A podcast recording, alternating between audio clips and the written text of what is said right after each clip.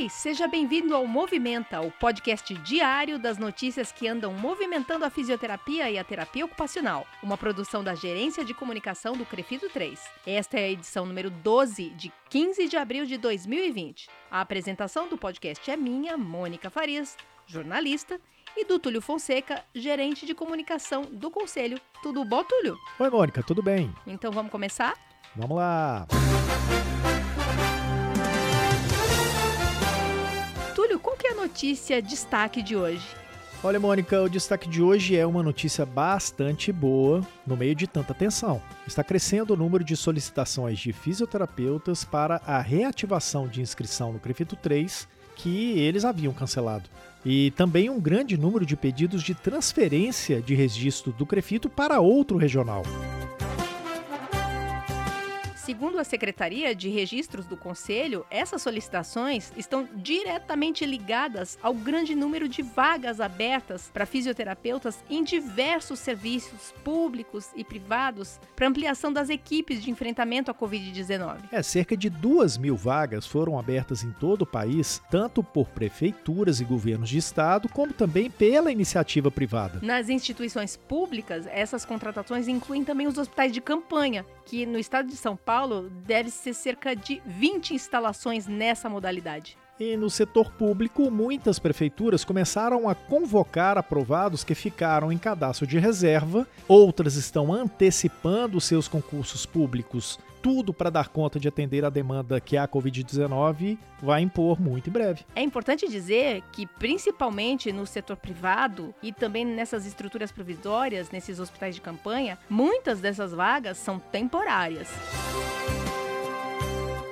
Dr. José Renato, presidente do Crefito 3, vê essa procura por fisioterapeutas, mesmo em caráter emergencial ou mesmo temporário, como algo bastante positivo. Isso é bom. É bom porque nós estamos sendo agora buscados, valorizados, procurados como profissionais da saúde, profissionais da saúde de linha de frente e, obviamente, o fisioterapeuta passa agora nessa situação a também ser protagonista de toda essa história. Para quem não tem acompanhado as informações do Crefito 3, é importante dizer que o conselho não está parado. A maior parte dos funcionários está em regime home office, mas as atividades não pararam. Então, como o Crefito 3 não parou, se você tomou conhecimento de alguma dessas vagas e para sua contratação você precisa apresentar a declaração de regularidade da sua inscrição, ou se você havia dado baixa da sua inscrição, ou ainda se você encontrou uma oportunidade em outro estado e precisa solicitar a transferência, todos esses serviços podem ser solicitados por e-mail e as declarações que o Crefito gerar também vão ser enviadas por e-mail. Aliás, isso já acontece desde o ano passado. Antes era necessária a impressão do documento em papel timbrado, com a assinatura de diretoria do presidente. Mas, como eu disse, desde o ano passado, o Crefito já garante, já certifica a veracidade do documento por meio de um QR Code, um recurso que é legalmente aceito. Então, ninguém precisa sair de casa para ir ao Crefito pedir ou retirar esses documentos. Todo o processo pode ser realizado por e-mail.